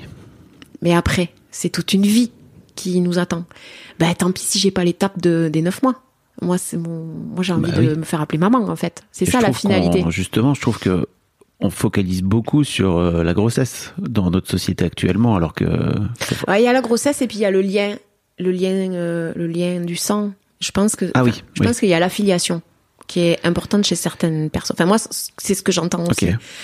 Et euh, bah, c'est le c'est le chemin tout tracé. tu ouais, c'est ça. C'est-à-dire que si t'avais pu toi avoir un enfant biologiquement, tu te serais pas posé ce genre de questions. C'est ça. Et ben, c'est exactement Mm. ça. Et moi, j'ai fait ce chemin-là et je me suis dit, c'est chouette que je me sois pas posé ce genre de questions, en fait. Parce que hum, la question de à qui il va ressembler, euh, parce que ça, c'est pareil, quoi. À Des kinés, on est obligé de, oh, oh, qu'est-ce qui te ressemble? Ah, qu'est-ce qui ressemble au papa? Ou- Qu'est-ce que c'est chiant. Ben, après, ça peut faire plaisir, parce Bah, que euh, quand J'ai on- jamais compris pourquoi, ils- Ouais, bon, pourquoi les gens après, me disaient euh, ça. Il y a... Alina, elle te ressemble. Ouais, mais bon. Bon, je vois pas. Après, c'est, c'est, je sais pas, après, euh, il y a peut-être de l'ego, se dire, ah ouais, c'est un petit bout de moi, c'est un petit quelque chose, voilà. Ah bah ça, il y a beaucoup d'ego hein, dans le fait de faire des enfants. Moi, moi, j'ai envie de dire, euh, mon fils, à part la couleur de peau, c'est, euh, c'est nous, hein. Je l'aurais fabriqué, j'aurais fabriqué, à part la couleur de peau, j'aurais fabriqué ce personnage. C'est incroyable. Alors, il y a du mimétisme, et puis, il n'y a pas que ça. Moi, je pense qu'il y a aussi une part de, euh, de, de, de, d'inexpliqué, quoi. On revient à la spiritualité, donc Ouais. c'est ça. Moi, je crois qu'un enfant, il nous choisit. Et il choisit. euh, voilà. Donc après, euh, je vais pas rentrer là-dedans parce que je sais qu'il y aura des parents qui vont dire parce que quand j'ai ce genre de débat, euh, j'entends toujours mais alors tu crois qu'un enfant qui meurt à la naissance, il a choisi de mourir? Bon, je, je sais pas le débat d'aujourd'hui. Ah ouais. Mais bon, voilà, moi j'y crois beaucoup à ça. Et je pense que voilà, mon fils, il, il a dit, bah, je vais faire 8000 bornes pour, euh, pour, me, pour être avec mes parents. Bref. Euh, Mais en fait, je comprends que tu. En fait, pour moi, euh, le lien que tu as à la spiritualité par rapport à, la maternité, je le comprends en fait parce que euh, il y a aussi un truc qui n'est pas expliqué dans ton infertilité, si tu veux, euh, médical. C'est-à-dire que si tu avais un truc simple qui était bon, bah voilà, euh, ça ne fonctionne pas et en fait, va falloir trouver un truc, bah là, tu as quand même besoin de trouver une explication. En tout cas, ton cerveau, enfin, j'imagine que ton cerveau, trouver une explication. c'est Quoi. ça. On c'est est des ça. êtres humains un peu rationnels, quoi, tu vois. Carrément. Et je comprends que tu te dises, bon, bah, en fait, comme il n'y a pas côté médical d'explication claire, que tu es allé chercher du côté de la famille, tu vois, Ouais. tu te dis, bah, peut-être qu'il y a aussi un truc qui me dépasse, quoi, et je, je, je l'entends en plus. Alors que je suis pas trop là-dedans, quoi, tu vois, même si je, je, je commence à, je cherche un petit peu, je me dis que forcément, il y a des trucs qu'on comprend enfin, qu'on sait pas, on sait pas tout, quoi, tu ouais, vois. ouais, ouais. Mais peut-être une quatrième dimension. Il y a peut-être euh, des univers alternatifs. Peut-être que le multivers existe. J'en sais rien. Ouais. Mais c'est intéressant de se poser la question, en tout cas de le Ouais. regarder. Mais je comprends, tu vois, je comprends que tu te dises, euh, ok, il y a, il faut, faut aller chercher une explication un peu euh, qui dépasse peut-être juste le rationnel, quoi. Moi, ça m'avait, ça m'a beaucoup aidé. Moi, j'imagine. Et tant que ça t'aide, en fait, en vrai, c'est cool. C'est ça. C'est, c'est ça. Pour moi, le vrai problème de la spiritualité, c'est plutôt le prosélytisme, quoi. Tu vas devenir expliquer aux gens que c'est Mm. comme ça, que c'est pas autrement, tu vois. C'est, c'est, mais c'est pas du tout ce que tu es en train de faire. Tu es en train de raconter ton histoire. Ouais, voilà, c'est ça. Voilà, je, voilà, c'est pour ça que je veux pas euh, euh, que les gens s'insurgent dans, dans ce que je suis en train de dire. C'est Ouais, juste ouais. de dire, voilà, moi c'est comme ça que je l'ai vécu et après chacun, euh, voilà. Euh, du coup, Donc, vous avez fait votre deuxième, euh, deuxième rendez-vous. ouais, et puis bon, voilà, là, là elle dit que c'est ok, que bon, euh, elle commence à nous apprécier, puis euh, moi je comprends aussi qu'elle fait son boulot, quoi, que c'est pas quelqu'un qui est contre nous, c'est Ben oui. juste elle a besoin et elle nous le dit, elle nous le verbalise. Et euh, elle nous dit, elle nous dit, euh, j'ai besoin de d'aller loin pour vous expliquer Mm. que, enfin, c'est pas, c'est pas, c'est pas, c'est pas rien ce que vous êtes en train de faire. Gilles, ça, ça va mieux par rapport à. Ah, Avec tout ça, il comprend. Ouais. Et, euh, et du coup, euh, même lui, euh, je pense que il a enclenché les marathons un peu à ce moment-là parce que je pense qu'il avait besoin d'aller chercher des Mhm. réponses. Et bon, lui, il a trouvé les siennes. Bah c'est oui. super. Mhm. Et, et voilà. Et donc, bah, les neuf mois passent et on a l'agrément. Et donc, la question, c'est de savoir euh, vers où on se dirige. Donc, euh, au début, on, on va vers euh, pupille de l'État. Euh, donc, euh, tous les six mois, on a un rendez-vous avec une euh, assistante sociale au conseil départemental. Donc, ça dure une heure. elle voit où on en est. Bon, elle pose des questions, voilà, tout ça. Les pupilles de l'État, on est bien d'accord que c'est des gamins français. C'est français, voilà. sont-. C'est des par département. C'est ce qu'expliquait euh, Lévan dans, dans, Oui. dans son histoire. En fait, voilà, c'est euh, nous, on, on a, on est, on a fait euh, Haute-Garonne puisque on est en Haute-Garonne. Enfin. Euh, du coup, on fait par le département et euh, bon, il faut savoir qu'il y a euh, en moyenne, hein, c'est une moyenne à l'époque parce que ça a peut-être changé. euh, Il y a 10 enfants adoptables pour euh, 600, plus de 600 couples adoptants. Mhm. Bon, euh, là on se dit, ok, euh, concrètement là, euh, enfin, il y a plein de choses qui me, plein de réflexions qui me font. Et ces enfants qu'on a rencontrés avec ces parents euh, qui viennent d'Afrique euh, et d'Haïti, je me dis, est-ce qu'on pourrait pas prendre rendez-vous avec la conseillère, euh, avec la la- l'assistante sociale euh, de l'international, parce qu'il y a un service à l'international. Et on prend rendez-vous avec elle. Elle nous demande, euh, donc elle a, euh, elle voit notre projet euh, dans le l'agrément, puisque l'agrément, nous on a demandé un enfant le plus petit possible. Alors, on n'a pas d'enfant, donc évidemment. Mm. Et là, euh, elle nous sort euh, plusieurs euh, dossiers. Elle nous dit voilà, il y a à l'heure actuelle, hein, donc le Burkina, c'est pas possible parce qu'ils ont fermé les frontières. Elle je crois qu'elle nous dit le Mali à l'époque.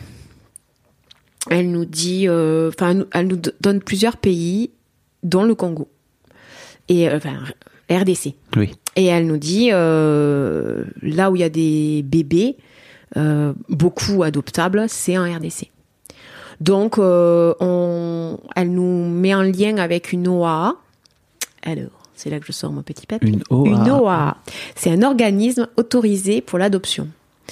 Alors, c'est comme une ONG, mais version adoption. Donc en fait, c'est euh, voilà un organisme. euh, donc c'est accrédité par le gouvernement. C'est pas une association lambda euh, comme on a pu avoir avec l'Arche de Zoé à l'époque. Oui. Voilà, donc c'est quelque chose de bien bien carré. C'est ce qu'on voulait. Donc on rencontre cette OAA qui est à Chinon, à côté de Tours, pour ceux qui savent. Oui. Voilà. Et euh, donc, euh, on a un, un rendez-vous euh, collectif Mhm. et on a un rendez-vous individuel. Et le rendez-vous individuel dure trois heures. Et au bout de trois heures, elle nous dit Ok, vous êtes des candidats pour nous, on, on vous, on, on vous garde.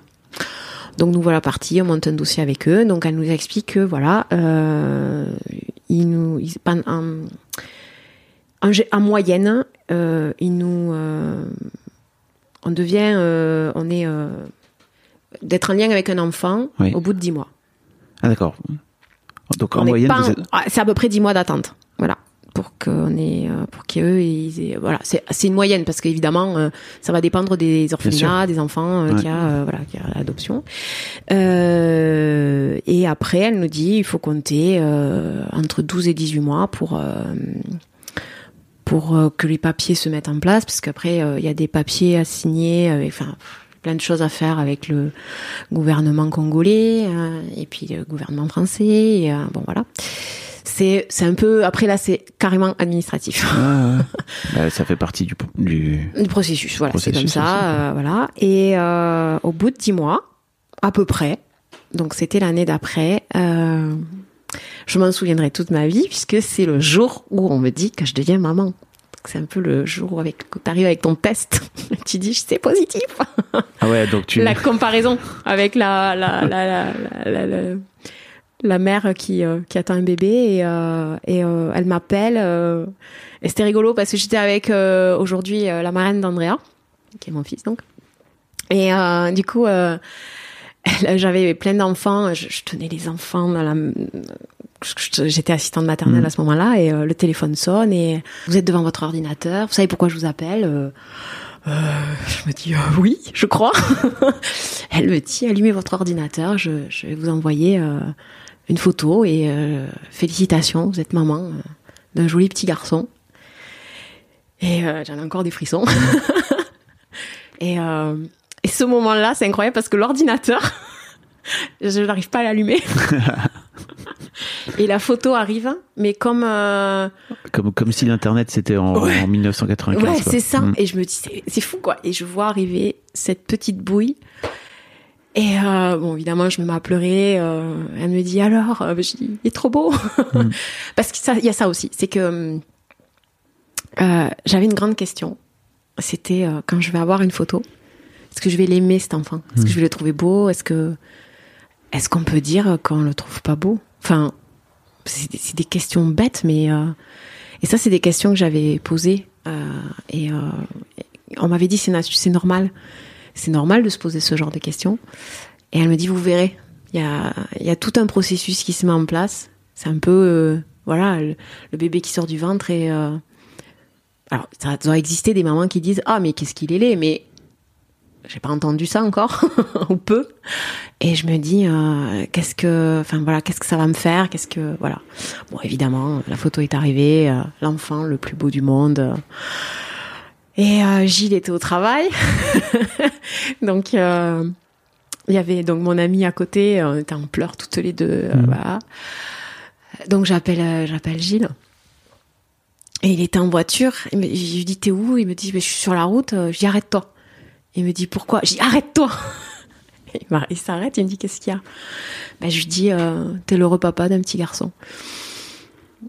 Pardon. C'est encore les. Et là un blanc et pareil quoi. Il était dans l'émotion. Et euh, il chouette. me dit waouh quoi. euh, Enfin voilà, ça y est quoi. Euh, ça y est. Je vais aller faire un marathon. J'ai dit ça y est, ça y est, on est parents quoi. Et et bon, on est parents, mais en même temps euh, pas encore quoi. Oui. Parce que là, il faut enclencher toute la procédure et euh, administrative du coup, tamponner, passer au tribunal. euh, enfin bref, euh, tout le Mm. tout le tout ce qui va se faire euh, ensuite, qui va durer, euh, qui va durer, qui va durer euh, de, de trois- deux ans et demi deux ans et demi. euh, et puis euh, en décembre 2000, euh, 2015, euh, avec cette histoire donc de Oui. ils ont gelé les adoptions et tout ça, donc on était toujours dans cette dans cette incertitude. Alors il faut savoir que bon. il y avait des photos partout d'Andrea, hein, puisqu'entre temps, tout, à chaque fois qu'il y avait une mission, il prenait des photos. euh, Faut les il envoyer. nous a envoyé des photos. Euh, on a, on a, on n'a pas rencontré André avant. On lui a pas parlé. Ah, vous étiez même pas allé le voir Non, zéro non. fois. Non, parce que euh, après ça dépend des pays. Oui. Mais avec ce pays, quand on y allait, c'était juste pour récupérer l'enfant et euh, rentrer à la maison. Ok. Euh, du coup, en fait, on a Vous l'aviez eu au téléphone? Non. Rien, rien du tout. Oh là là. Donc lui il grandit avec des être- photos. Ça doit être particulier. hein. Lui, lui, de votre côté, lui de son côté, pardon, il a, il a vos photos aussi. Il a des photos, Ouais. on lui envoie des photos, on lui envoie des doudous. euh, moi, je fais pas mal de couture, donc je lui fais pas, je lui fabrique des trucs, je lui fais envoyer. Enfant noyé sous les doudous. Alors après, est-ce qu'il a tout reçu? Ça, c'est un peu Ouais. le problème parce que voilà. euh, mais ouais, ouais, c'était Mm. euh, voilà. Loa faisait le lien à chaque fois, donc euh, dès qu'il y avait, euh, dès qu'ils ils allaient en mission, euh, ils nous faisaient des retours. Sauf qu'à un moment donné, bah, comme il y a ces, ils gèlent tout, euh, il y a plus rien qui rentre, il y a plus rien qui sort. Donc, euh, faut savoir que l'argent qu'on donne quand on ouvre un dossier, parce qu'il faut en parler de ça aussi, c'est tabou. Il y a des gens qui pensent qu'on achète un enfant, sauf que non, c'est pas le cas. Oui. Euh, on permet, on permet euh, à l'orphelinat de survivre en fait. Sauf que là, à ce moment-là, ben, euh, quand ils gèlent tout, ben, il n'y a plus rien qui arrive. Et du coup, les enfants euh, ne mangent quasiment plus. Ils font un repas par jour. Donc moi, dans mon village, je monte une asso pour euh, fa- faire on fait un repas caritatif et l'argent on l'envoie à l'association. Alors on essaie de chacun dans chaque parent essaie de faire quelque chose pour pouvoir permettre aux, aux enfants, à nos enfants et aux enfants de l'orphelinat de survivre un peu. Donc voilà. Waouh. Euh, ouais, c'est c'est c'est un an et demi, deux ans, deux ans et demi, c'est c'est avec tout ça, c'est c'est Oui. c'est lourd quoi. C'est lourd. Et puis euh, voilà, nous on a annoncé à toute la famille, euh, Andrea va arriver parce que voilà, et tout le monde a des photos de la fa- de- d'Andrea. Euh, Dès qu'on reçoit une photo, on la transmet à tout le monde. Donc euh, Andrea il grandit euh, sur euh, sur les sur les cheminées, sur les photos de sur les photos des cheminées des grands-parents. Donc il grandit quoi. Et euh, on l'a toujours pas, mais c'est c'est c'est notre fils. Voilà, il s'appelle, euh, il porte notre nom de famille. hein, euh. Alors il s'appelle pas Andrea encore, il s'appelle Israël. Ok. C'est nous qui lui avons euh, offert ce prénom. Euh, donc voilà, donc euh, Israël grandit. Voilà. Et puis en décembre 2015, Loa m'appelle en me disant bon, écoutez, là ça devient hyper compliqué. sachez que si vous voulez vous désengager avec cet enfant et qu'on lance une procédure avec notre pays, on peut le faire. Et là, mon mari me dit, mais c'est hors de question. c'est notre fils. Et c'est là que les marathons, ça sert bien. Le mental. Ça va être long, mais c'est pas grave. non, voilà. Lui il me dit, euh, on va en chier, mais c'est pas grave. Mhm. Euh, on y croit, quoi. C'est notre gamin. Il va arriver. Ok. Moi, à ce moment-là, j'ai plus de mental, moi. Toi, t'es. Ah non, mais là, je suis, euh, Toi, je c'est suis dur, dans les hein. chaussettes parce que moi, une semaine, on te dit, euh, vous allez bientôt partir. Après, on te dit, bah non, vous partez pas. Ouais. Bon, enfin, c'est que ça à la fin. Hein, donc euh, voilà. Et on a la chance, c'est qu'il y a un journaliste congolais qui entend parler de nous, enfin de notre assaut, de de ce qui se passe en fait, et qui médiatise l'affaire. Alors, je sais pas si c'est ça, mais en attendant, ça bouge. Certains parents commencent à partir au compte de gouttes. Des parents avec qui j'étais en lien commencent à nous dire ça y est, on part. On a les, les visas, on peut partir. Donc euh, l'espoir renaît. Et un jour, on m'appelle, euh, c'était au mois de mai, je crois. Elle me Donc dit, six mois plus tard, c'est Ouais. ça Hmm. elle me dit, euh, bon, Myriam, on peut, on a les, on a le passeport. Non, on a le visa, mais on n'a pas le passeport. Donc soit on attend encore, soit vous y allez. Bah, je dis on y va, go, go, c'est parti, on verra là-bas. Et, euh, et là, euh, Warrior, quoi. Là, la mère euh, qui reprend, voilà, je dis allez, c'est parti. Gilles qui commence à me dire non mais attends, t'es sûr là? Parce que bon, on part en Afrique. non mais j'ai dit, t'inquiète, ça va bien se passer, j'y crois. C'est pas possible qu'on en soit là et qu'il une couffe. Mhm. Bon, il faut savoir que moi j'ai peur de l'avion. Ah bah oui. Voilà, donc 8 heures de vol. Donc là, ben, je me fais aider euh, avec un sophrologue. pour- Ah, je croyais que t'allais Non. dire, je, je- Non. je me suis enfilé une bouteille de whisky. Ouais. Hop là. Hop, hop, hop. Pas loin, Pas loin, pas loin d'une pas bouteille. loin du tout. Euh, ça, ça a été le retour. qui était très drôle aussi. Euh, pas loin, ouais. Non, non, on m'a aidé, euh, voilà. Donc, euh, on prend le temps de mettre en place les billets, de faire la demande des visas, c'est un peu long et tout ça. Euh, on nous dit, bah, vous décollez le 11 euh, juillet. Je suis née le 11 juillet, Mhm. donc là, euh, pff, là, je me mets à pleurer, je me dis, bon, si ça, c'est pas un signe. Donc nous voilà, nous partons euh, et euh, on atterrit, euh, on atterrit, enfin voilà, euh, on- pff, là-bas nous, moi, euh, une espèce de, pff, je sais pas, je, ça y est, je suis chez moi, quoi.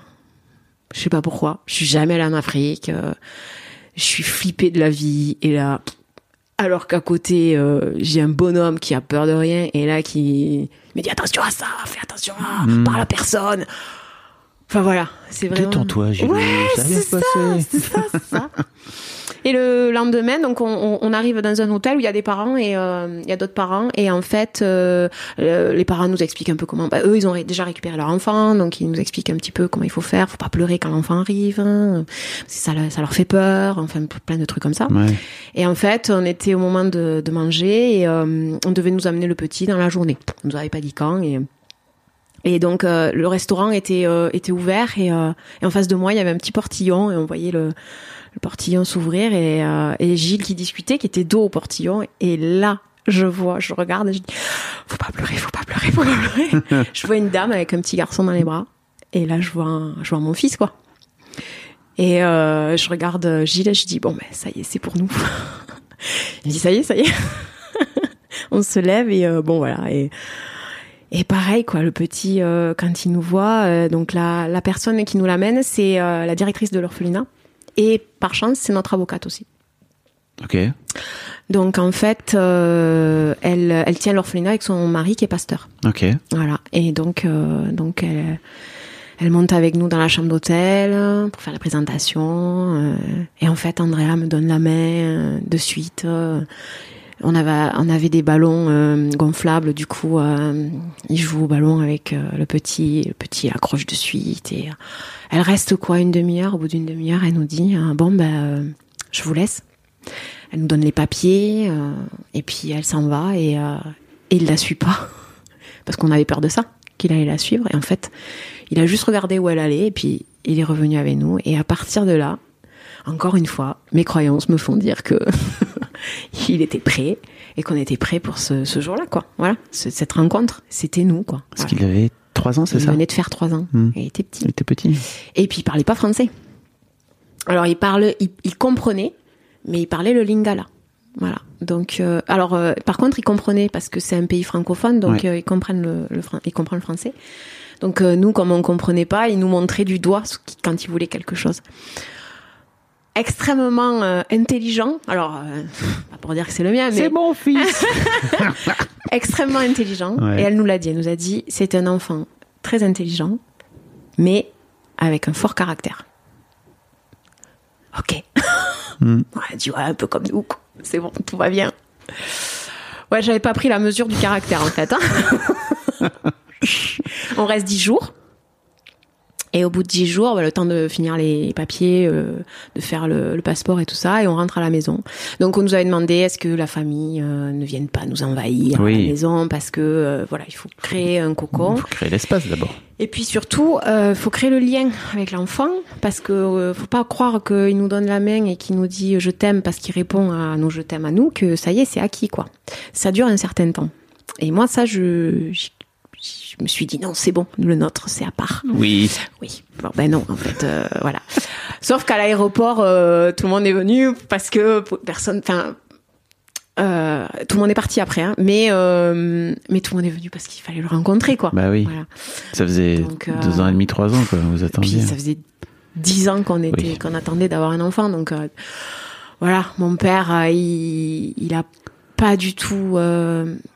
En fait, il y a que ma mère qui nous suivait dans cette aventure parce qu'elle y croyait. Et mon père, euh, il me le dit encore, il me dit moi j'attendais qu'il soit là. Parce que je voulais pas être déçue Mmh. je, émotionnellement et tout ça. Ah, les émotions et les hommes. Toujours clair. un ride. Et quand il est arrivé, euh, bon ben ça y est, c'est tout. Il est là. tout le monde l'a touché, c'est bon, il est là. Ouais, c'est sûr. Voilà, donc à partir de là, euh, l'aventure euh, à trois a commencé. Et, euh, et c'était c'était chaud quoi. C'était chaud au début. Chaud comment?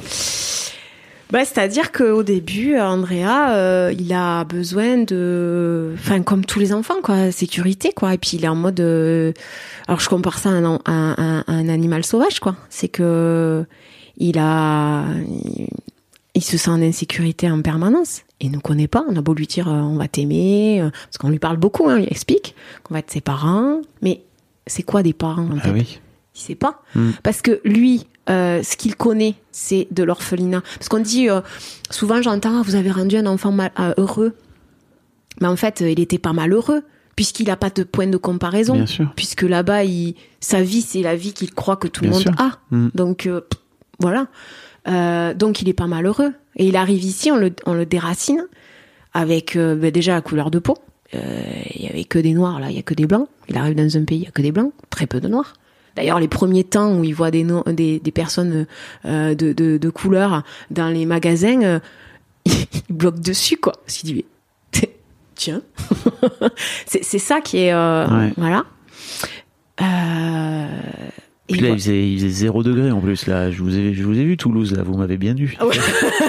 non, mais il y a le on changement est- climatique. Ouais, ouais. Après, euh, on est arrivé l'été, donc euh, Ah oui. je sais pas encore. Euh, ouais, ça allait.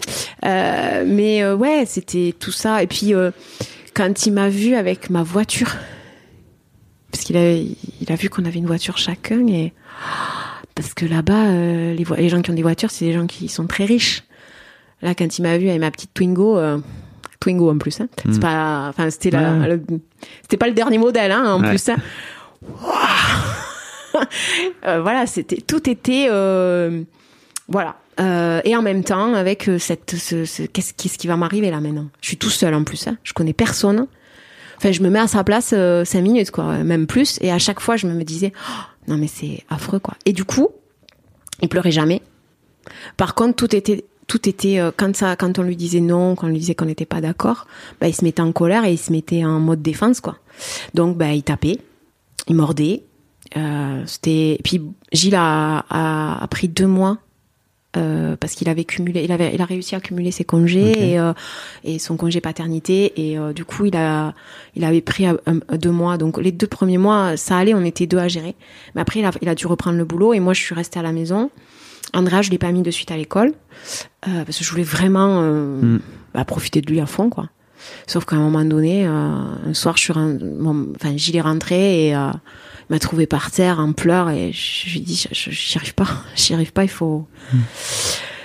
Là, il m'a dit ok, je pense que le petit doit retourner à l'école parce que enfin retourner, Doit aller à l'école, aller à l'école. mais re- doit retourner en collectivité en fait parce que il n'avait connu que ça, que la collectivité. Du coup, quand il s'est retrouvé tout seul, bah, les angoisses euh, de, de, de la solitude qu'il ne connaissait pas. Il faut savoir qu'ils étaient euh, 100 gamins pour 100 mètres carrés. Oui. Et ouais. Donc euh, du coup, se retrouver seul, il a une chambre pour lui, bah euh, on a fait cododo quoi. Bon, il a 9 ans et demi, on fait encore cododo. Pas tous les soirs. Ok. ouais, c'est la, la séparation est compliquée encore. Oui. Euh, La nuit, euh, c'est compliqué. Pourtant, on, a on travaille dessus. Hein. Ouais. Voilà. Donc voilà quoi, ça a été euh, voilà. Et du moment où il est allé à l'école, euh, ça a commencé à s'apaiser. Alors il y allait que le matin, mais euh, moi déjà ça me permettait de souffler. Bah j'ai fait un peu mon baby blues, on va dire. hein. Ouais. C'était ça quoi. Bah, bien sûr. Voilà. Il n'y a aucune raison que euh, ça se passe pas de la même façon, en fait. Ouais. C'est-à-dire que tu as un projet, Ouais. que tu baignes pendant trois, trois, enfin, Ouais. trois ans, mais potentiellement même ouais, 10, tu vois. Forcément, quand ça arrive, euh, la fin, tu te dis, bon, c'est quoi la suite? Il faut que ça se passe tout C'est bien ça. et tout. Et en fait, c'est pas, c'est- ça se passe jamais comme tu l'as imaginé. Tu t'étais fait des films, toi, tu t'es fait des plans, tu t'étais imaginé des euh, trucs, c'est ça? Bah, pff, comme tout le Bien monde, sûr. je crois. On idéalise un peu la maternité. Puis moi, j'étais assistante maternelle. Donc, des gamins, euh, j'en voyais tout le temps. Moi, m'occuper d'un bébé, absolument aucun problème, quoi. hein. Euh, Ouais. J'ai, voilà, euh, gérer les émotions parce que du coup, en, en travaillant sur des pédagogies alternatives, bah, j'ai commencé à m'intéresser à la CNV. J'ai commencé Communication à non violente. voilà, communication non violente. J'ai, euh, je faisais de la couture, donc je fabriquais des objets sur les émotions. Euh, j'ai fabriqué un petit personnage qui changeait d'émotion, donc pour faire travailler avec les enfants. Donc Ouais. ça marchait super, sauf avec mon fils. Et je comprenais pas. Je disais mais pourquoi ça marche pas? Sauf que juste il avait pas les mêmes codes, euh, Ah bah oui. les codes culturels déjà. Mm. Et puis, euh, et puis, et puis, et puis, et puis, puis il y avait pas de. Enfin, on, on, on partait de d'une notion de Il fallait tout reprendre à zéro. ah non, en mais. Mmh. c'est même pas. Enfin, ouais, c'était. euh, Et en plus, il y a une forme de régression avec les enfants adoptés. C'est qu'en fait, euh, on, on nous le dit souvent, c'est que un enfant qui a trois ans. Euh, comme il veut tout recommencer avec ses parents, ben, il repart de la naissance. Donc, euh, un enfant euh, de 3 ans n'a pas forcément les émotions d'un enfant de 3 ans. Il va, c'est, c'est, c'est dégressif, quoi, en fait. Aujourd'hui, euh, Andrea va faire 10 ans bientôt, et il y a des moments où, au niveau des émotions, c'est, c'est hyper compliqué encore. Voilà. C'est, on- il apprend, ça va de mieux en mieux parce qu'il communique. Et puis, on a, on a appris ça. Mais euh, ouais, il y a des périodes où euh, bah, euh, il agit comme un enfant de, de 7-8 ans, quoi. Pas comme un enfant de 10 ans. Comment ça se passe? Aujourd'hui, Oui. Ah, aujourd'hui c'est formidable. C'est euh, c'est euh, c'est c'est un enfant, euh, c'est un enfant, euh, c'est un enfant classique, Voilà. comme tout le monde. Euh, son rêve à lui, c'est d'être un ado. Voilà, il a, une grande ambition dans la vie. Il va être ado. Ah oui. Voilà, euh, et il a des attitudes d'ado. Il parle comme un ado. Il a, il est en CM1. Il a encore un an, un an et demi de primaire et, euh, enfin, je le mettrai au collège sans problème. Il est, il- voilà, c'est émotionnellement, bah voilà, il y a des choses à travailler parce que voilà, il, a. Andrea, euh, il a ses blessures, il aura toujours ses blessures. Hein, c'est euh, voilà, ce besoin d'exister qui est très très fort. Euh, donc, bah, par ce biais-là, il, a des fois, il a des comportements, euh, voilà. Il a besoin de, ouais, il a besoin d'être le premier. Il a besoin d'être euh, toujours le plus beau, toujours le, voilà. Je rigole parce que il a sur ses jeux vidéo quand il se crée un compte, c'est Andrea le BG. Voilà. Ça résume assez bien euh, l'enfant que j'ai. Voilà. Après, il est, euh, il est top.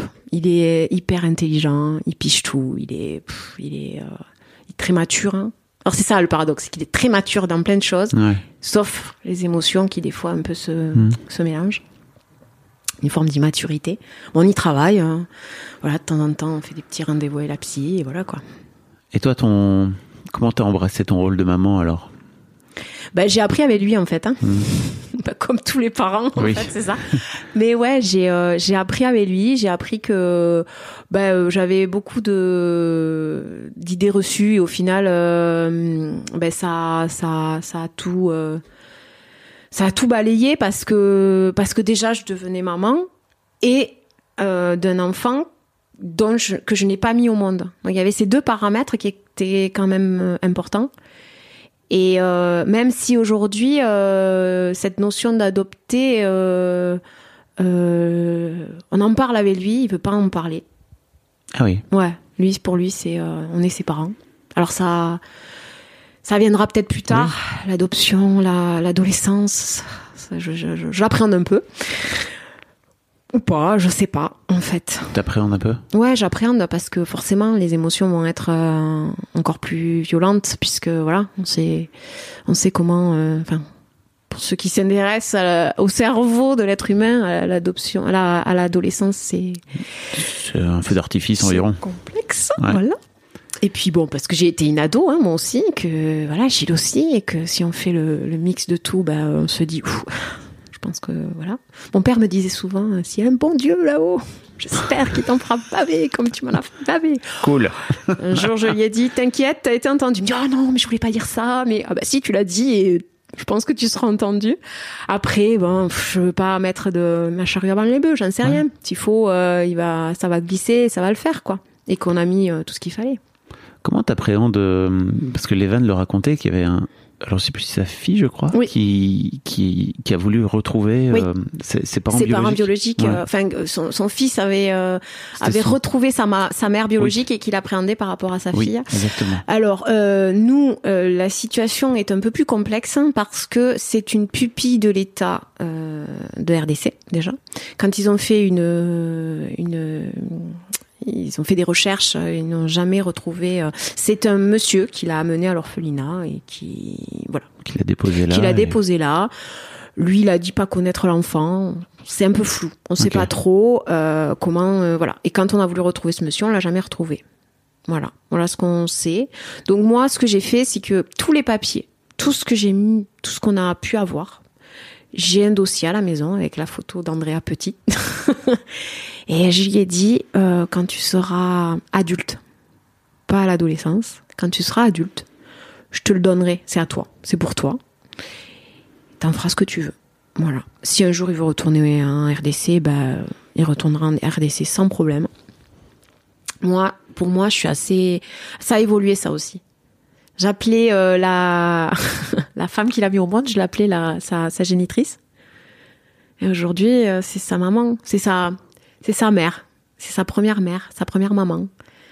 Parce que bah, grâce à elle, je suis devenue maman en fait. Ça a bien changé, mon, mon raisonnement a changé. Tu veux dire que ton, ton rapport à cette femme Ouais. a évolué Bah ou oui, avant tu la voyais plutôt comme une fonction euh, c'est ça. de, de, de mettre, mé- mécanique. de mettre au monde Ouais, voilà, c'est Voilà. ça. Et aujourd'hui, c'est euh, c'est euh, c'est grâce à elle que que- qu'il est là, quoi. Donc euh, T'as eu besoin de faire ce.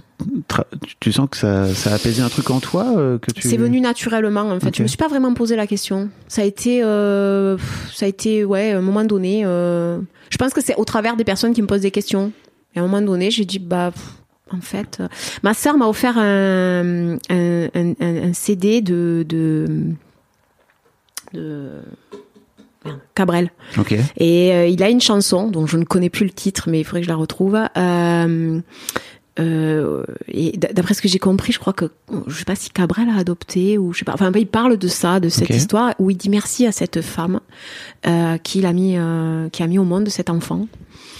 Et ça, ça m'a bouleversée parce que je me suis dit ah mais oui en fait. Enfin, faut pas la prendre comme une. on n'est pas en compétition en fait Mhm. Elle est voilà les conditions ont fait qu'elle a mis au monde un enfant dans quelles conditions on ne sait pas mais voilà aujourd'hui cet enfant est né et que grâce à elle euh, ben on est devenu un papa et une maman voilà J'avais une question pour toi. Mm.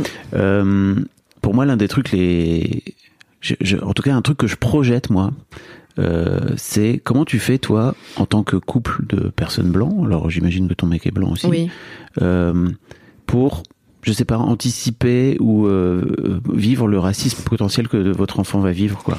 Ouais, c'est une vraie question parce que en, en ce moment euh, en ce moment je me la pose énormément euh, on sait malgré que on pensait être prêt mais en fait on sait pas à quel point parce que j'avais pas il y a plein de choses que j'avais pas envisagées mais des choses des fois d'une banalité Hmm. Et euh, je je je- il y a deux jours, j'écoutais, euh, j'écoutais un humoriste. hein, euh, alors j'ai plus le nom, Lenny, Lenny, je sais plus. Bon, voilà, il, il est hyper intéressant euh, parce que justement, il, fait de l'humour avec ça. Ouais. Et euh, du racisme banalisé un petit Mm. peu. Je Qui est un humoriste noir, donc Lenny, c'est ça. C'est ça. Mm. Et euh, du coup, il a, il a parlé à un moment donné de qu'on dit que les, les Noirs avaient une réputation d'avoir un gros pénis. Andrea me l'a dit il y a pas longtemps, rigolant, en me disant, plus, on entendait, je sais pas quoi. Il dit, de toute façon, on le sait, les Noirs, ils ont une réputation, euh, on a, on a un, gros pénis. Et ça nous a fait rire sur le moment. Et il y a deux jours, bim, j'entends ça. Et en fait, il explique d'où ça vient, tous ces, toutes ces, euh, voilà, choses que je ne savais pas, puisque je ne me suis en fait jamais posé la question, Bah oui. Puisque je n'ai jamais été confrontée à tout ça. Mm. Et merci la vie, parce que voilà, beau cadeau. Je voilà, à cause de euh, du colonialisme, des, des, des, des blancs quand ils sont arrivés pour faire peur aux aux, euh, aux, aux- aux Français, on leur disait euh, des horreurs sur sur les Noirs, on les on les remettait à l'état d'animal. Euh, et du coup, euh, voilà, ça, ça m'a percuté. Et en fait, euh, pour répondre à ta question, je, je vais le, en fait, je vais le vivre. Mm. Et je sais pas. Et je pense que je vais essayer de faire en fonction de ce que je vis et euh, de mes émotions. Et euh, voilà. Après, euh, on est encore une fois protégé parce qu'on vit euh, dans un lieu où euh, c'est pour le moment, et il connaît pas trop encore. Il entend parler du mot Ah ouais. Alors des fois, il me dit ouais, euh, c'est un peu raciste ce qu'il a dit. euh. Alors il mélange un peu les choses, donc on lui explique euh, non, c'est pas raciste. Voilà, de, de bien faire la distinction entre les deux. Et puis euh, Gilles, il a tendance à dire, je pense que euh, pour certains, là où on vit, c'est juste le racisme, c'est juste de la de la désinformation Mhm. et que il faut apprendre à Andrea à éduquer les gens en fait Et je crois que c'est la meilleure euh, chose. Enfin, je sais pas si c'est la meilleure chose. En tout cas, moi là, comme ça, c'est ce qui me vient de me dire. Je crois qu'en fait, Andrea, il a pour mission d'éduquer. Enfin, euh, voilà. euh, nous, en tout cas, c'est comme ça qu'on le voit. Ouais. C'est d'éduquer les gens en disant ah attention à ce que tu es en train de dire. Euh, voilà pourquoi? Parce que bah, il y a telle histoire derrière. Donc je pense qu'il faut qu'on soit nous informés le maximum, qu'on s'intéresse au maximum à Ouais. tout ça. Et il y a un super documentaire qui est passé sur la 2 euh, qui s'appelle merde je l'ai pas noté. Euh, je crois que c'est être noir en France. Il y a quelque temps de ça. Ouais. Ah, pareil quoi, qui m'a bouleversée parce que parce que ce qu'on faisait subir à des enfants, notamment euh, le choix de bébé, on, on, on met en on met en lumière, on met un enfant euh, face à deux poupons, un blanc et un noir, et on demande à l'enfant de choisir et à chaque fois l'enfant noir choisit un poupon blanc parce qu'il est plus beau. Ça, ça m'a ça m'a Mhm. choqué. Voilà. Et ça, tout ça. Mais ça, je, jamais je m'y serais penchée Ouais, ouais. si j'avais pas eu un enfant noir. Donc aujourd'hui, la question, euh, ouais, elle est. Je vais grandir avec ça, Ouais. en fait. Vous allez vous éduquer. et- Exactement. Et je crois et- que c'est une belle, euh, belle expérience. Et, euh, et puis si on peut éduquer les gens. Euh, ben, c'est pas le mot éduquer parce que ça fait un peu. euh, mais ouais, c'est de leur dire attention là. C'est pas. Ouais, en tout cas, c'est de questionner parce que souvent le racisme, C'est de la peur, c'est de la peur de l'autre et C'est ça. si ça peut, si, vous pouvez au moins questionner à travers vos, vos, vos propres, vos propres cheminements, euh, les, les, les, les réflexions des gens, c'est intéressant, quoi. C'est ça. Après, euh, après euh, culturellement, Andrea, il a plus du tout. euh, il a plus. euh, pour lui, il est, il est, euh, il est du village. Il est, Ouais. c'est notre enfant. Il, Mm. il se pose pas de questions. Il y a des fois, euh, quand on lui demande, mais t'es né où? Il dit, mais moi, je suis né à Kinshasa. Mais il en parle pas, quoi. Mhm. Il en parle pas, parce que pour lui, euh, il veut une, il veut de la normalité dans sa vie, Mhm, bien sûr, ce qui est c'est normal, logique. finalement. Voilà. Merci beaucoup, Myriam. J'ai une dernière question pour toi. Euh, si jamais ton fiston écoute ce, ce podcast dans 10 ans, il aura 19 ans. Oui. Ce sera un grand gaillard. Euh, Qu'est-ce que tu as envie de lui dire? Eh ben, euh, moi, je vais lui dire merci déjà de nous avoir choisis. merci de nous avoir choisis. Merci de nous avoir euh, fait vivre cette expérience de, parentalité. Parce que tout est expérience. hein, et que, et que voilà, c'est, ça a été, c'est notre plus beau cadeau. Ça, ça m'a appris que c'était pas le but de ma vie, mais qu'il a été, euh, il m'a appris à justement à, à avoir d'autres buts dans la vie. Et euh, voilà, il m'a et que je l'aime très fort, mais ça il le sait, je le lui dis tous les jours. Un grand merci, Myriam, pour, pour ton Merci à histoire. toi, C'était merci. chouette. Un grand merci à vous d'avoir écouté jusqu'au bout. Pensez à rejoindre le serveur Discord pour venir commenter avec le reste de ma commu. Je vous trouverai tous les liens dans les notes de cet épisode. Et si mon travail vous plaît, je vous rappelle que vous pouvez m'offrir en échange un peu de sérénité en vous abonnant à mon Patreon ou en m'envoyant de l'argent en vous munissant de votre CB. Vous trouverez tous les liens dans les notes de cet épisode également. Bonne fin de journée et j'espère à très bientôt pour un nouvel épisode de podcast. Hey, it's Danny Pellegrino from Everything Iconic. Ready to upgrade your style game without blowing your budget? Check out Quince. They've got all the good stuff shirts and polos, activewear, and fine leather goods, all at 50 to 80% less than other high end brands. And the best part? They're all about safe, ethical, and responsible manufacturing. Get that luxury vibe without the luxury price tag. Hit up quince.com slash upgrade for free shipping and 365 day returns on your next order. That's quince.com slash upgrade.